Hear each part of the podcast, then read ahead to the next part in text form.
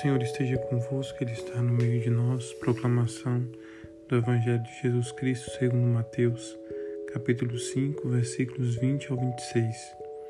Naquele tempo disse Jesus aos seus discípulos: Se a vossa justiça não for maior do que a justiça dos mestres da lei e dos fariseus, vós não entrareis no reino dos céus. Vós ouvistes o que foi dito aos antigos: Não matarás. Quem matar será condenado pelo tribunal.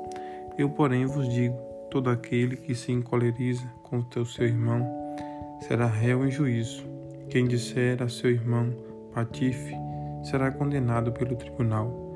Quem chamar o irmão de tolo será condenado ao fogo do inferno.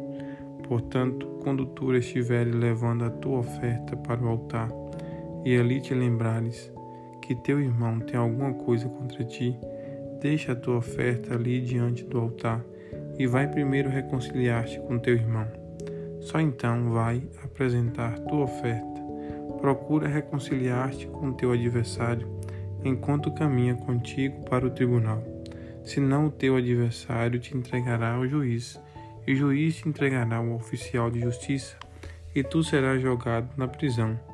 Em verdade eu te digo, ali não sairás enquanto não pagares o último centavo.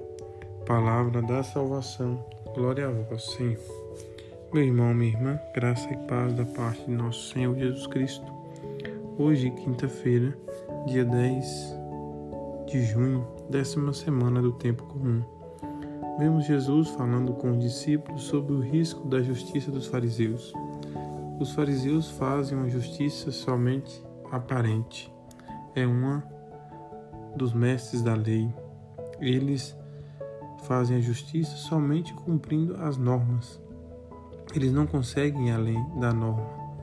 A justiça que o Senhor está falando para os discípulos, a justiça verdadeira, é a justiça baseada no amor. O amor que vai além da lei, que salva as pessoas.